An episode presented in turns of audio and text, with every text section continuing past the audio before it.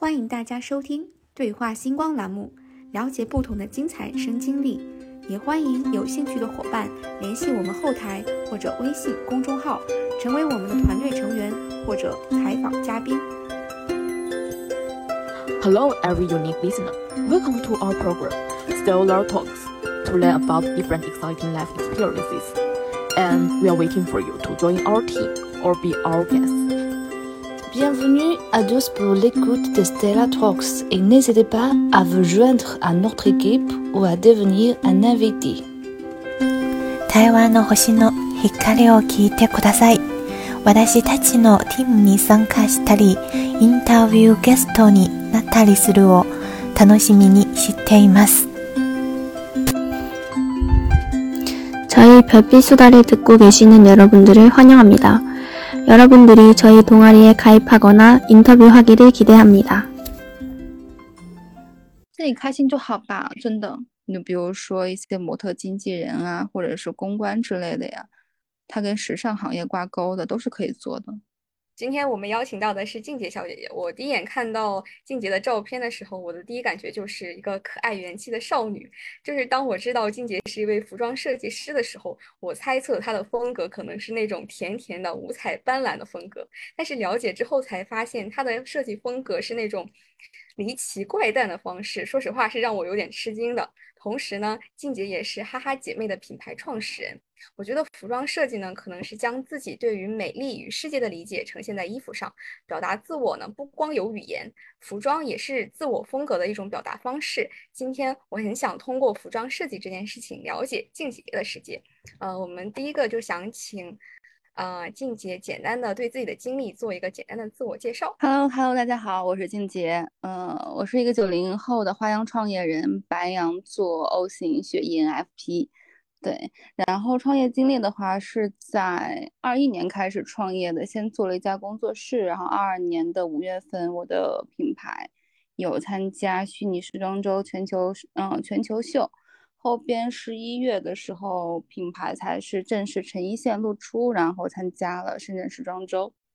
嗯，因为我看到您好像是本科的时候、研究生的时候都是在读服装设计，我就想知道为什么在刚开始读大学的时候会选择服装设计这个专业。嗯，大学选服装设计其实真的很机缘巧合。我妈她虽然是公务员，但她很小的时候就很喜欢服装，所以我们家什么床单被罩啊、四件套啊，包括幼儿园的那些衣服，我们比赛的时候全班的服装都是我妈自己做的。所以在选学校的时候，当时高中生嗯升大学其实没有太多的一个直线思维，说我一定要升什么样的专业。我只是很随意的说，妈你喜欢什么，那我升什么了。对，因为我很佛系，所以就一不小心入了我妈很喜欢的一个坑。就是当时选择服装设计更多的原因是觉得从小就是妈妈的影响比较大，然后觉得嗯、呃、这个专业好像也蛮有趣的，然后就选择了它。当时有没有自己喜欢的专业？我当时嗯，因为我报考的学校可能会偏综合类大学多一点。虽然我是自己高三的时候在北京有艺考嘛，嗯，待了一年。然后那个时候我如果是自己选择的话，我更希望的是一个，比如说，嗯，平面设计呀，或装置艺术啊，然后舞台设计啊，三维动画空间啊之类的一个方向。嗯，而且我我喜欢不走寻常路，好像个性面就是这样。我不太喜欢找大众已经选择的一些专业，然后我喜欢刚出来的新型专业，就没有人去玩的东西。对，我很喜欢这样的。然后选择综合性大学也是，如果大多数学生的话，尤其是读艺术类的，可能都会想去美院。可是我还不是，我很喜欢综合性大学。我希望综合性大学里面我是不一样的一枝花。对。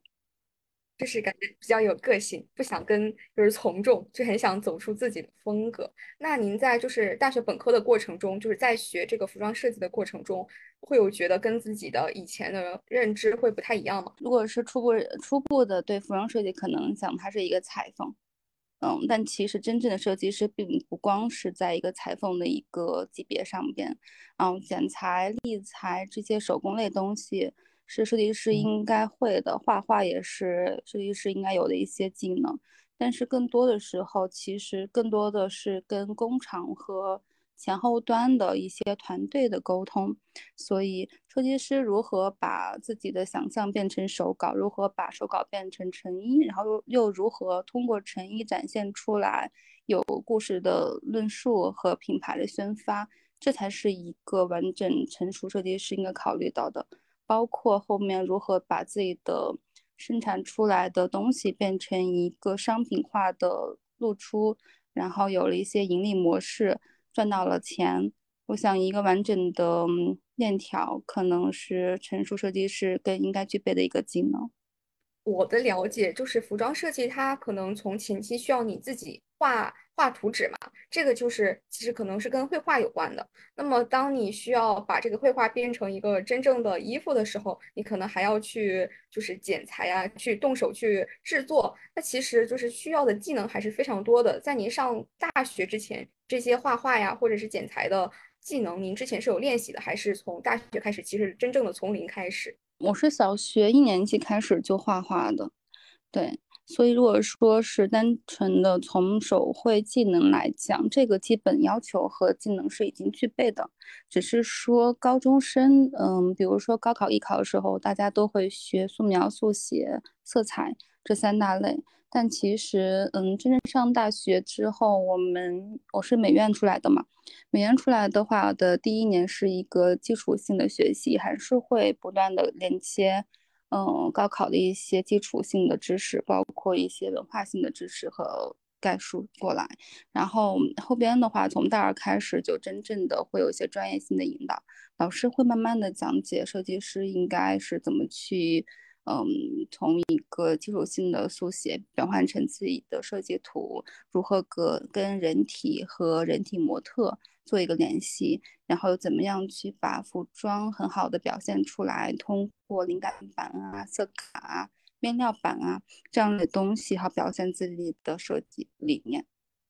因为我们可能都是一些比较很大众的专业，嗯，我很想知道，就是作为一个服装设计的专业的同学，他们的。呃，大学生活或者是你们的一天啊，是怎么样的？大学生活，我大学生活还蛮忙的。我大学的时候，抛开设计专业来讲，设计专业其实就还好嘛，就是每天上课老师会讲一些嗯专业性的知识。我真的是一个很不传统的服装专业的学生，然后我从大一开始，那个时候更多的是在做一些嗯。社团工作或者学生会、学生会的工作，包括一些兼职。然后我最多兼职可能什么摆地摊、卖绿茶、做调研啊，然后呃什么卖衣服、开店子，什么都做了，很便宜的一些事情。然后学生会的话，院学生会还有校学生会都有参加，还有一些社团。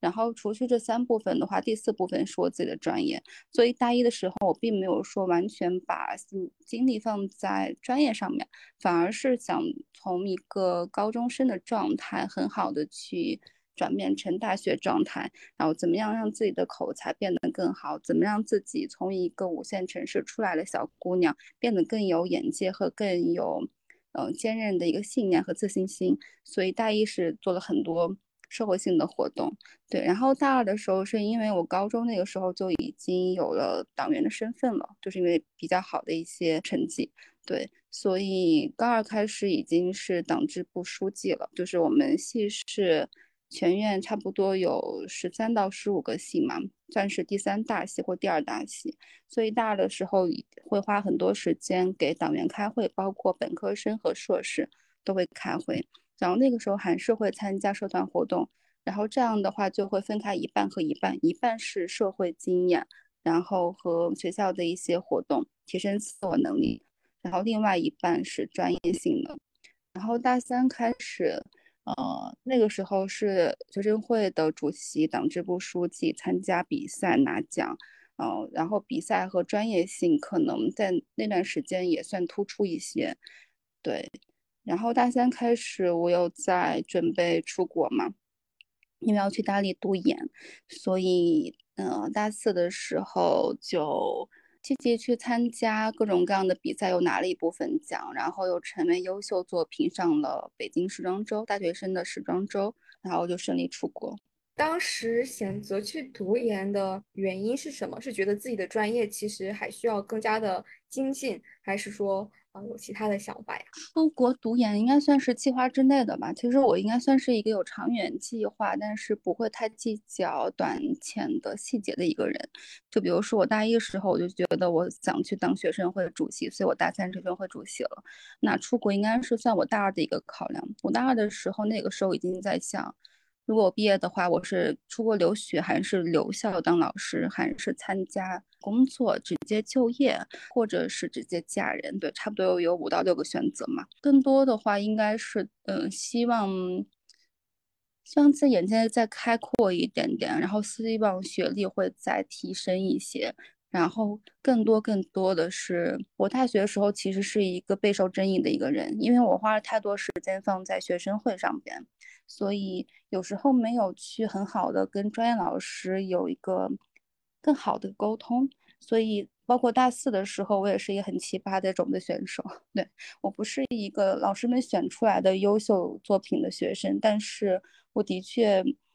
又通过作品去了北京走秀，然后成为了一个优秀作品的一个案例。所以在大四那一年，有很多老师都在跟我说，说我很优秀，然后我的作品很不一样。嗯，但有另外一部分老师又会不断的以他们的审美去对我的作品做一个审判，然后去跟我讲要怎么去做修改。对，因为我毕业的时候是在一六年嘛，一六年其实对于美院或者是整个趋势的审美角度来讲，老师们的喜爱还是偏向于黑白的东西。所以，包括我们毕业秀的主题也好，或者是嗯，整个系的老师们喜欢的一个审美阶级也好，都是处于这样的一个风格，很保守的。但我的东西是一个很彩色的，我的东西彩色到全身都彩，包括它的呃刘海都是我自己做的一个彩色刘海，还有它的叮铃咣啷的木屐鞋，走起来都会铃声响。所以那段时间的争议就尤其的大。也是在这样的一个强度压力下，我就格外的希望有一个机会让我出去。我想知道国外给我的一个认可程度是什么样的？是像国内这样说我的东西不够成熟，然后我这样是一个很奇怪的设计，还是说在国外的那样环境里面，我是个很好的设计，我甚至是可以成为很好的设计师？对，所以嗯。如果相比较学历还有嗯提升背景这样来讲，那当时最大的勇气是，我能做什么？我能成为谁？我是不是足够好？对，是一个这样的信念出去的。你刚刚提到，就是在毕业的时候，就是不同老师给你的反馈是不一样的。那那个时候你有没有自我怀疑过？因为感觉就是服装或者审美这件事情，其实是嗯每个人都有自己不同的看法，但是那。就是有这么多评价都袭来的时候，那你对你的风格是当时的想法是什么样的呢？当然是会有一个怀疑的阶段，因为老师其实算权威的，包括各种各样的院的教授也好，然后他们提出来一些意见，当作为学生当时的一个情况下，一定是会百分之八十的想听教育老师。但是内心内心的生命力是在跟自己讲，我的确觉得我足够好，我觉得我对我的作品很满意，我为什么要听取你的意见去做这么大的一个修改？修改完之后，它就会变成另外一个样子。所以有段时间，嗯，一个是毕业压力、学业压力，还有一些其他方面的各种各样的事情，包括家境又出现了一些问题。那段时间我们家庭里面会有段时间会经常哭。我记得很深的是有一次，我跟我的学姐，她研究生嘛，我就说，我说姐，然后我这个作品被老师说成这样，我不知道应该怎么办。姐姐就直接跟我说，如果你出了社会之后，你的老板跟你讲这样子，你是愿意改还是不改？如果你改了话，你可以保住你的饭碗，但是你作品失去了灵魂。如果你不改的话，你没有饭碗。然后当时突然就明白了，我需要毕业，所以我可以去为了当下的一些东西妥协。但是这个妥协并不是说我完全听取他的意见，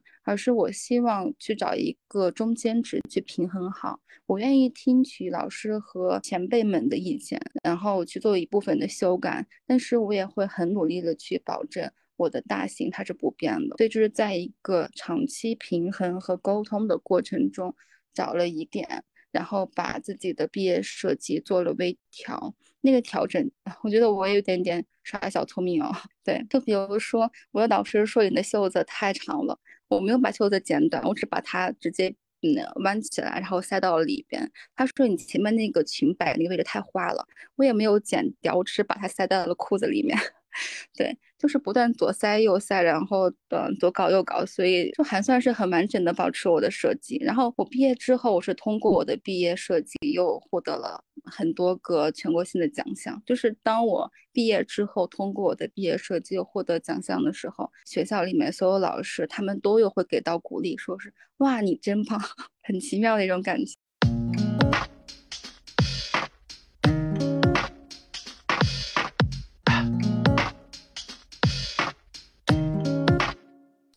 那我们从一个服装，它从刚开始设计到最后呈现出来，在这个过程中，你最快乐的时候是什么时候？最快乐的时候应该是脑洞大开的时候吧，那个时候不会想太多，比较无拘无束一点。还有就是我很喜欢做手工，我可以一天在家里面做六到十个包包出来，就纯手工的各种各样的包。我愿意去改鞋子，我愿意去做面罩。就是做一些别人看不懂但是很好玩的东西，所以那个时候更像是一个艺术家，我的灵感会不断的发现出来，然后会呃出现各种各样我可能都没有把握到的一些艺术品，然后这些会让我觉得很快乐，因为他不会说是一定会考虑到市场的氛围，考虑到我要进行售卖，而它只是属于我，它就像我的孩子一样，我把它生成什么样都 OK。嗯。在自己做的时候，就是不需要考虑外界因素的时候，是很开心的。嗯，但是在做品牌设计的过程中，可能还是需要考虑到市场需求，嗯，考虑到有没有客户买单。那么就是，那么在考虑到这么多因素的时候，肯定会有一些压力或者是一些顾虑。那么你是就是怎么平衡别人的需求和自己的想法表达的时候，你是怎么考虑的呢？如果是刚开始创业初期、品牌初期的话，其实那个时候还是在一个迷茫期。对，那个时候更擅长的是把我自己东西很好的表现出来，但不会太明白市场需要什么，哪些衣服是爆款，哪些是好卖的，哪些是更适合艺人穿搭的。但是时间稍微久一点，比如说在半年之后，已经做了很多衣服出来了，已经跟各种各样的摄影师、造型师、艺人博主，甚至已经参加过一些线下的是卖订货会了。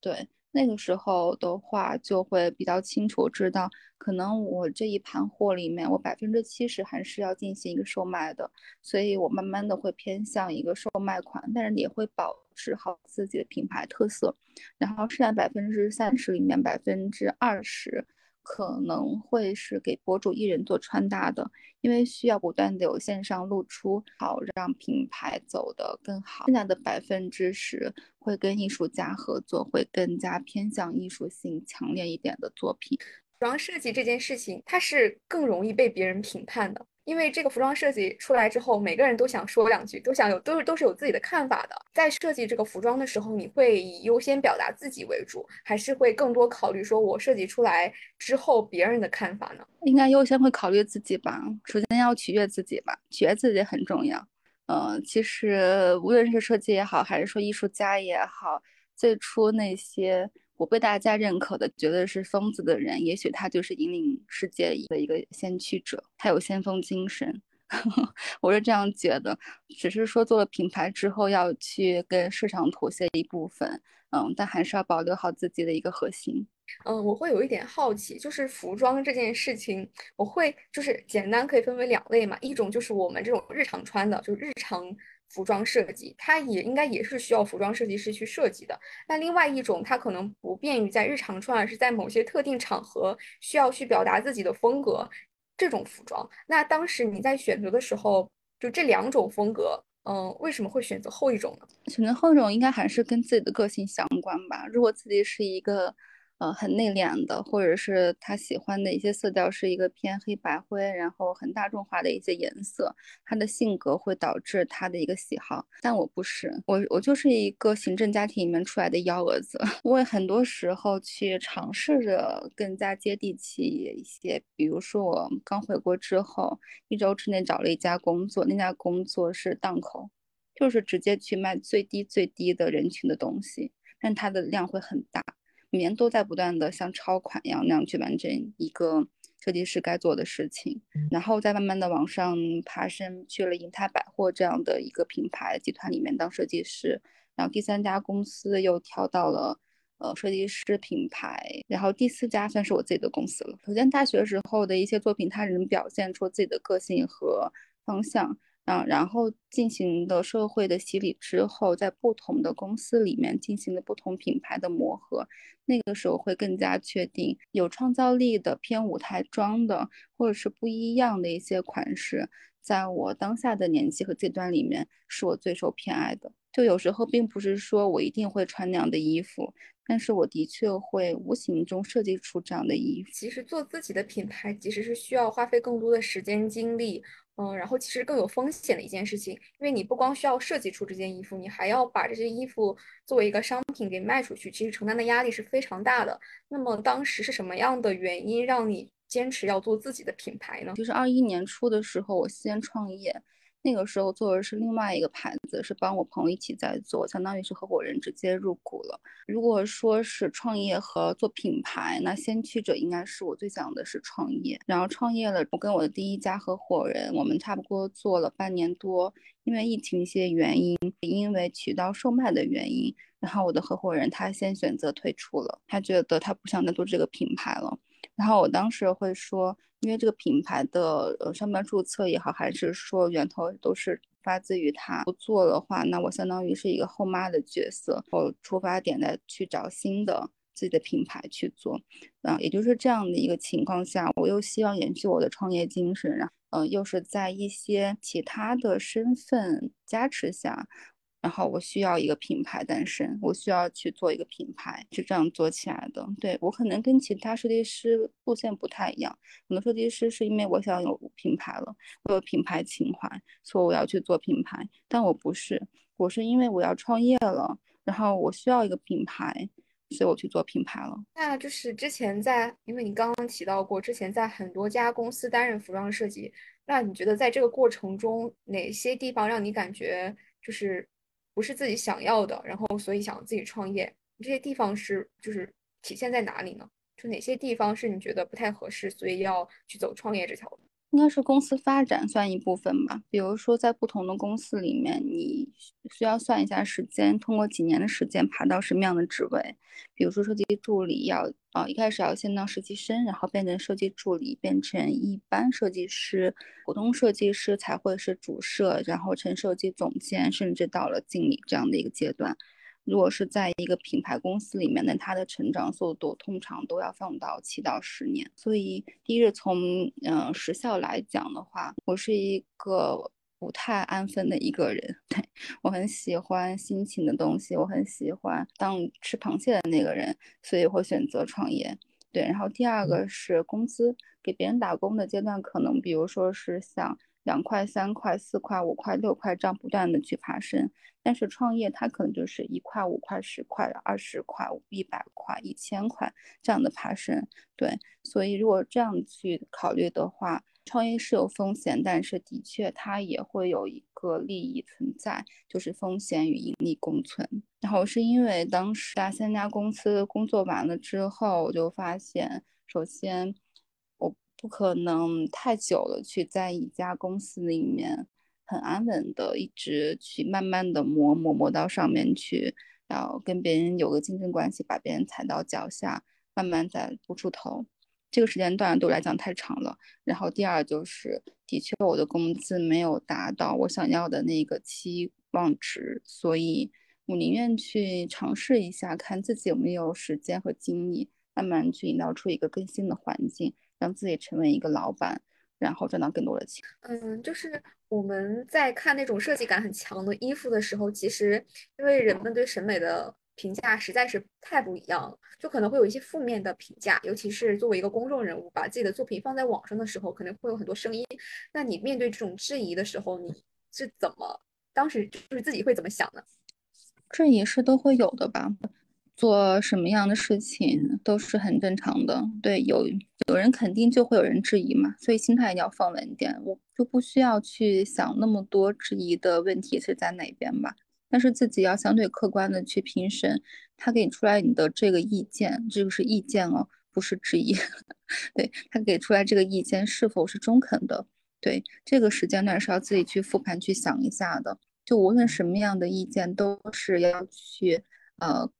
嗯先想一下他是否适合当下的一个阶段，然后是否是自己需要的一个状态，然后这样再去评议我是否要接纳他，不要太因为别人的一些想法，然后阻碍了自己的一个评判吧。对自己的一个肯定还是很重要的。都对别人的意见那么在意的话，会活得很辛苦。所以，如何很好的去降低自己的敏感度，这也是一个成人需要学习的。嗯，就是你在一开始的时候，就是面对这种质疑的时候，就已经能够放平心态去面对这件事情，还是其实这是一个过程，就是慢慢的才。当然是一个过程。其实我小的时候并不是一个那么自信的一个人，因为我们家我妈妈的可嗯，她的教育方式其实是很开放的，她是鼓励性的教育。但是我爸爸教育他是个批判性教育，是一个老师教育，所以在一个老师打压下教育里面的孩子会没有那么多的一个自信心。对，然后我是经历了一些事情之后。才慢慢到了现在，嗯，积累的能量越来越多，然后历练的一些社会经验越来越多，嗯，不断的成长到现在这一步。如果我现在把自己搞这么紧张，但我之后越来越不好，那我图什么？嗯，所以调节自己的状态，拿很好的心态去克服更好、更多的困难，让自己走得更适合自己的节奏。这个是我一直在考虑的一个事情，自己开心就好吧，真的。感觉你是一个幸福感和满足感都很强的人，就自自我调节、自我逻辑很自洽，就是应该。对的，对，我很喜欢“自洽”这个词。对，虽然我现在还没有说，嗯，赚那么多钱，然后我也没有说大家看起来那么优秀啊，虽然我的确还有一部分还蛮优秀的。对，哦，那我我一直会跟我的助理去讲，我说你还有很多上升空间。我这句话也送给我自己，我还有很多上升空间。对，嗯，就如果我以后生了孩子啊，我都不会太强硬的说你一定要怎么怎么样，你一定要考什么什么学校，一定要过多么多么好，你要超越我才好。我不会，我可能会像我妈一样的教育方式。我妈就很简单，我妈从来没有说是。你要变得多么优秀，然后你一定要出国留学，你一定要怎么怎么样，她就很简单，她就是你开心就好，你健康就好，你做什么妈妈都支持你。对，如果说你想继续学习，就纵使家里面没钱了，把房子卖了也会把你供出去。对，就是这样的家庭教育。在做的事情，在做品牌这件事情上。嗯，有没有什么让你觉得一些成长和收获的地方？品牌成长，嗯，保持有自己的初心很重要，因为这个是以不断坚持的一个动力。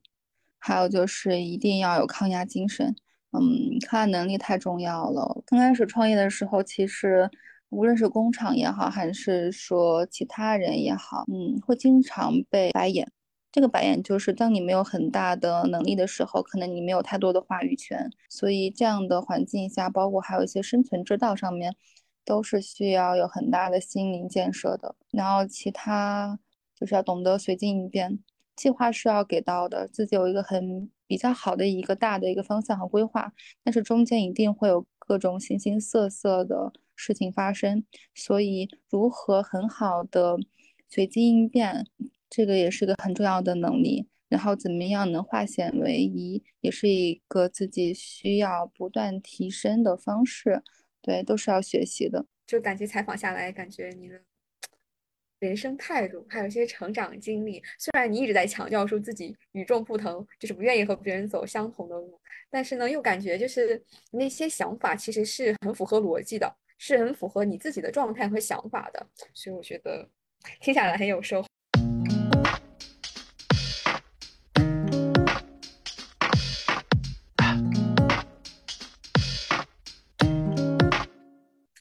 就是无论是嗯遇到合作伙伴作为合伙人，还是说我们的在对接的时候是作为我们的服务的人，就或者是公司、企业或者是客户吧，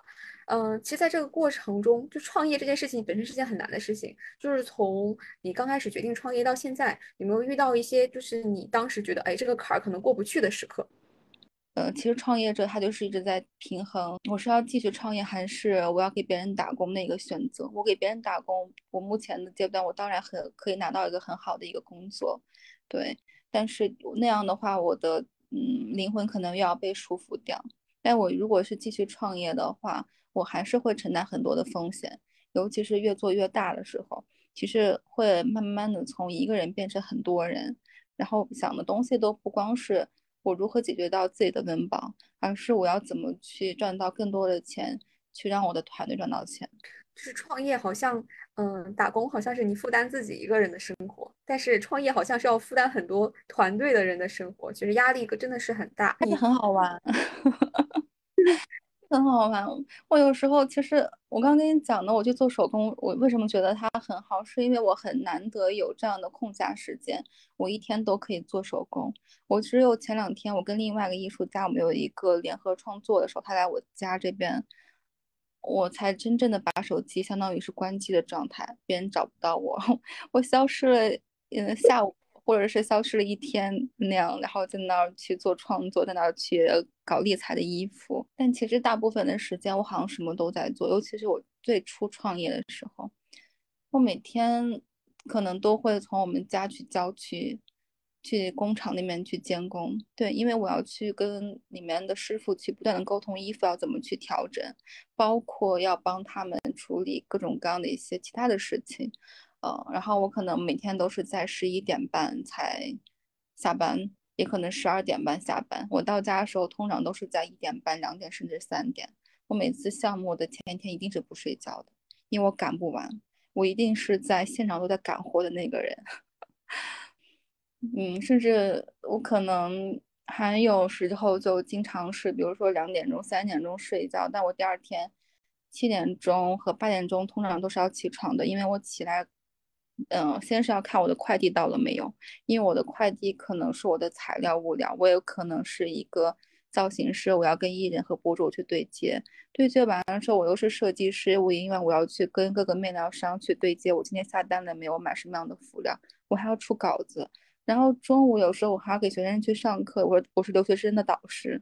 然后下午有时候还要搞学生会、校友会，我是校友会会长，我还要搞一些学校的事情，对我晚上。很晚的时候，比如说九点到十一点到十二点，我就相当于是一个公关一样去处理品牌的形象，一直搞到晚上很晚才回来。对我经常就是这样。我们日常通过影视剧啊，或者是一些社交平台，我们会看到服装设计师是一个很靓丽的工作，就是感觉你把一件很美，就是每天在跟帅哥美女工作，就是把这件衣服给一些帅哥美女，然后他们就拍出一个特别特别好看的照片。但是通过你刚刚讲的，其实它是一个需要你，就是是是一个很辛苦的工作，嗯，所以就是跟我的想象差别蛮大的。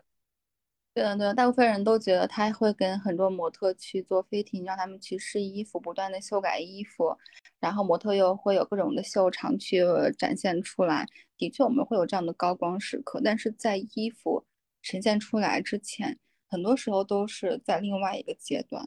对，尤其是作为一个初创人，因为我不是富二代，我没有那么多的资金做一个。起家，所以我的每一分钱、每一项钱，我都希望它尽可能的是 OK 的。在我没有很大的资金运转的时候，我必须要自己去承担第一桶金的这个责任。嗯嗯，虽然听起来好像有点辛苦，它的确是苦一点。但是换句话说，当我晚上会觉得我凌晨两三点回家已经很辛苦的时候，那个时候一定会有滴滴司机，他要凌晨四五点、五六点才回家。对，所以这样在看的时候，我只是芸芸众生中的一个年轻人，不断的在创业中寻找自己自我价值的一个人，然后不断的希望有更多姐妹加入，呃，有一个真正很好的团队的一个创业人。所以不要，还是很好玩的。当老板的时候，精神很好，每天会有各种各样的成长。对，复盘也很重要，不断是在磨砺中，呃，蜕变自己，然后不断的去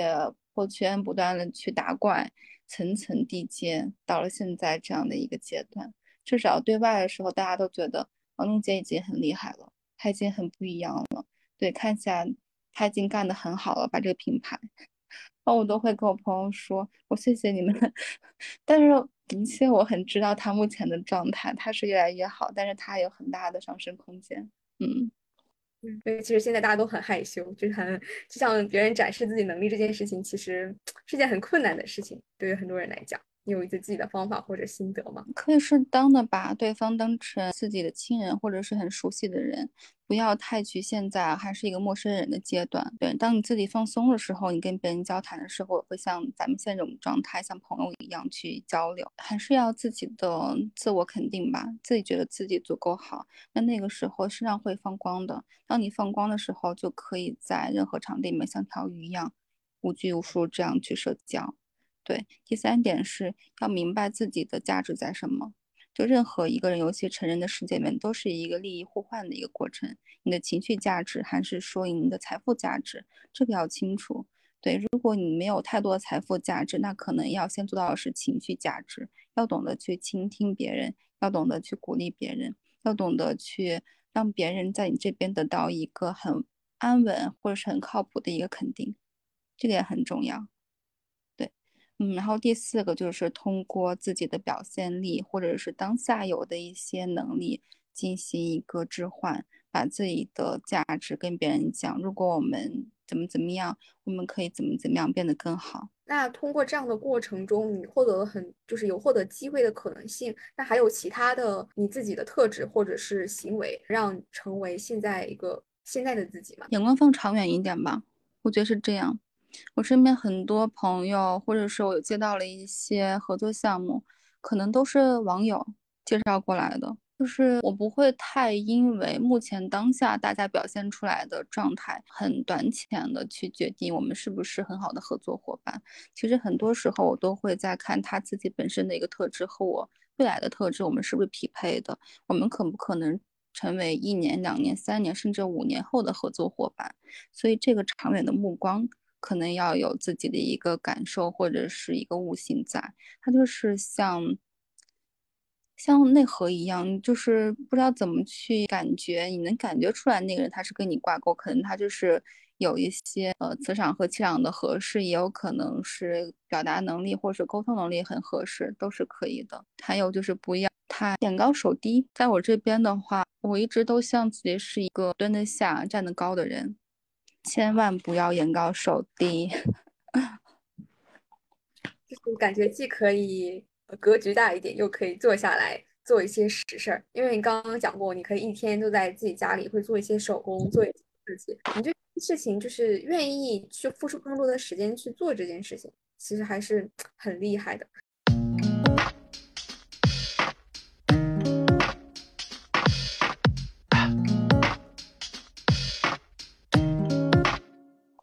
那您刚刚也提到，其实您在过程中就是通过链接到不同的人，然后呃，所以就是有很多的机会去帮助您现在的创业。那么您是通过什么样的方式去可以链链接到这么多的朋友？是通过小红书还是呃其他的方式？可以跟我们分享一下。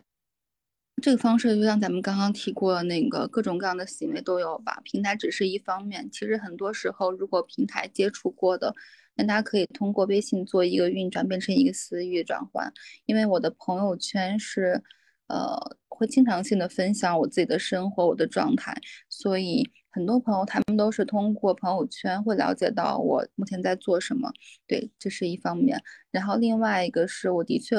有段时间会花一部分的时间去做社交，我会在各种各样的社交里面去认识新的一些行业里面的朋友。那这样的朋友可能他也会帮我去接到一些项目，也可能会成为日后的一些合作伙伴。那同样，无论是线上还是线下，因为有一些联系，然后保持一些呃交集，所以可能他们会。嗯，帮我推一些他们的朋友，甚至他们的朋友的朋友过来，对，都是机缘巧合存在的。但是前提是自己一定要懂得如何把自己的价值展现给别人，这个很关键很重要。还有把自己很谦卑的状态，或者是很热情的一面给到大家。那您在挑选合作伙伴的过程中，有没有一些你觉得好的合作伙伴会有什么样的状态？或者肯定会遇到一些可能不太合适，或者是观感不是很好的合作伙伴？嗯，就是在这个过程中有没有一些感悟或者心得？感悟就是，首先要相信自己有能力，这样才可能会找到更优秀的人。对任何一个人，他听你的表达的时候，他都希望是正能量的，所以一定让自己保持好比较的状态，去吸引更优秀的人。这第一点，对自己的一个限制。然后第二点就是要会比较高的情商，去给到对方鼓励，说话大饼也好，或者是说对他的一个肯定也好，这个都是需要的，因为这样的话，大家才会有更好的方向去一起讨论未来更好的目标。对，然后第三是任何合伙人他都是需要一个磨合的，就像谈恋爱一样。那可能我们最初期大家怎么看都很顺眼，但其实磨合的中间才是双方适不适合、能不能做成的一个阶段。就是当热情都褪去的时候，我们遇到问题能不能合理化解决问题，沟通是不是有效的，这个才是合伙人更会看重的一个特性。对，然后第四是把利益直接放出来去公开去讲的。嗯，成年人的利益关系其实的确要比小时候更多一些，所以呃，无论是从情分上面来讲，还是说真正的一个合作模式来讲，都一定要把这个划分好，然后把这个要讲开。对的。那现在国内的服装设计行业。竞争激烈嘛，然后就一般从服装设计院校毕业的学生，他们未来的就是规划会是怎样？嗯，服装其实可以跟很多挂钩啊，比如说我自己就会做很多事情，那我自己可以带留学生，可以去帮他们作为导师去辅导。我是设计师，我有自己品牌，然后我又会有一些比赛当评委，还会是小红书博主，还会是造型师，有时候也会做摄影师，简单去拍摄。目前阶段其实品牌的管理和运营我已经稍微懂一点了。那这个的话，虽然不是说术业有专攻，那么的专业性强，但是。简单还是可以去尝试的，所以作为一个学生来讲，设计师呃设计行业本专业的学生来讲，其实路还是蛮广的，不需要去局限在自己只是当成一个设计师的身份去画图，然后成为品牌或者公司里面的一个设计师。感谢大家收听对话星光栏目，我们下期再见。